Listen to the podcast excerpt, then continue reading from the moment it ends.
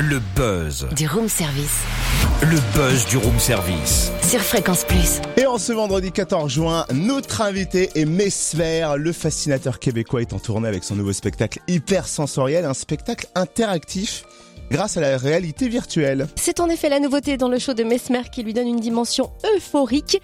Vous pourrez le tester à la commanderie Adol mercredi prochain. Mesmer, vous nous proposez donc un voyage hypersensoriel sans nous dévoiler tout l'itinéraire. Est-ce que vous pouvez nous révéler quelques étapes?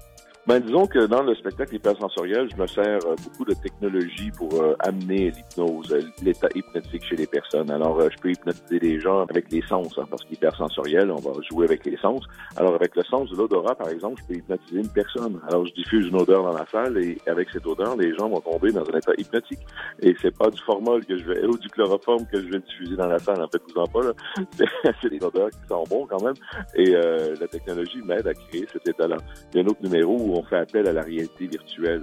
Vous connaissez sûrement les casques virtuels sur le visage, et là, on a l'impression d'être à l'endroit qu'on voit. Alors, imaginez avec ça, combiné avec l'hypnose, ça fait un numéro qui est vraiment extraordinaire. La personne a vraiment l'impression d'être euh, à l'endroit que je lui propose. En plus de la suggestion hypnotique, elle voit l'image que je lui propose. Alors ça, c'est vraiment un, nouvel outil pour moi, et ça s'est jamais fait à travers le monde. Je suis le premier à présenter ce genre de numéro avec la réalité virtuelle.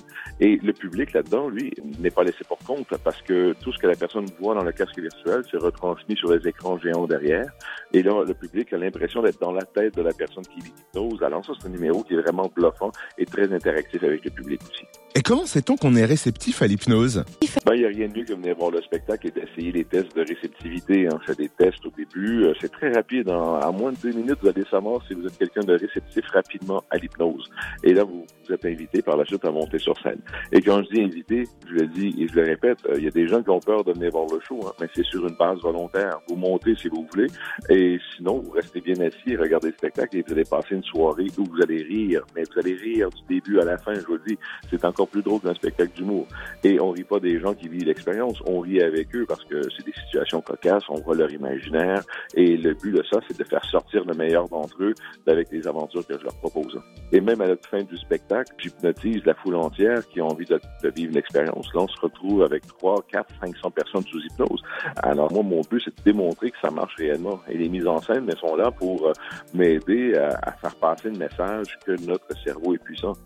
Cynthia, tu peux te réveiller, s'il te plaît Merci beaucoup, Mesmer. Rendez-vous à la commanderie mercredi prochain, dans 5 jours, pour découvrir ce nouveau spectacle hyper sensoriel. Et l'après-midi, sachez que Mesmer sera en séance dédicace à la FNAC de Dole à 15h30 pour son livre Comment l'hypnose a changé ma vie.